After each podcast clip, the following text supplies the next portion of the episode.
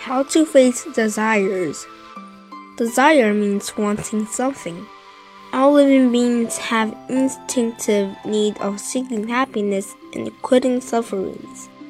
This is what drives desires that we wish to acquire the things we want. In other words, without desire, we lose passion and hope in life.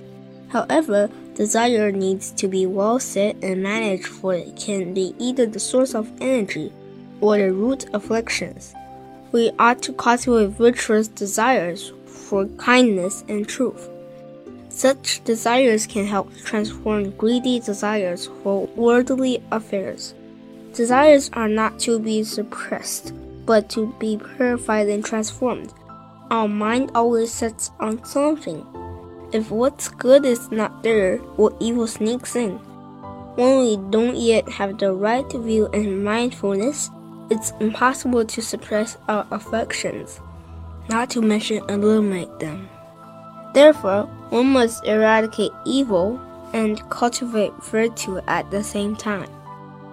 One should cultivate virtuous desires to transform evil desires.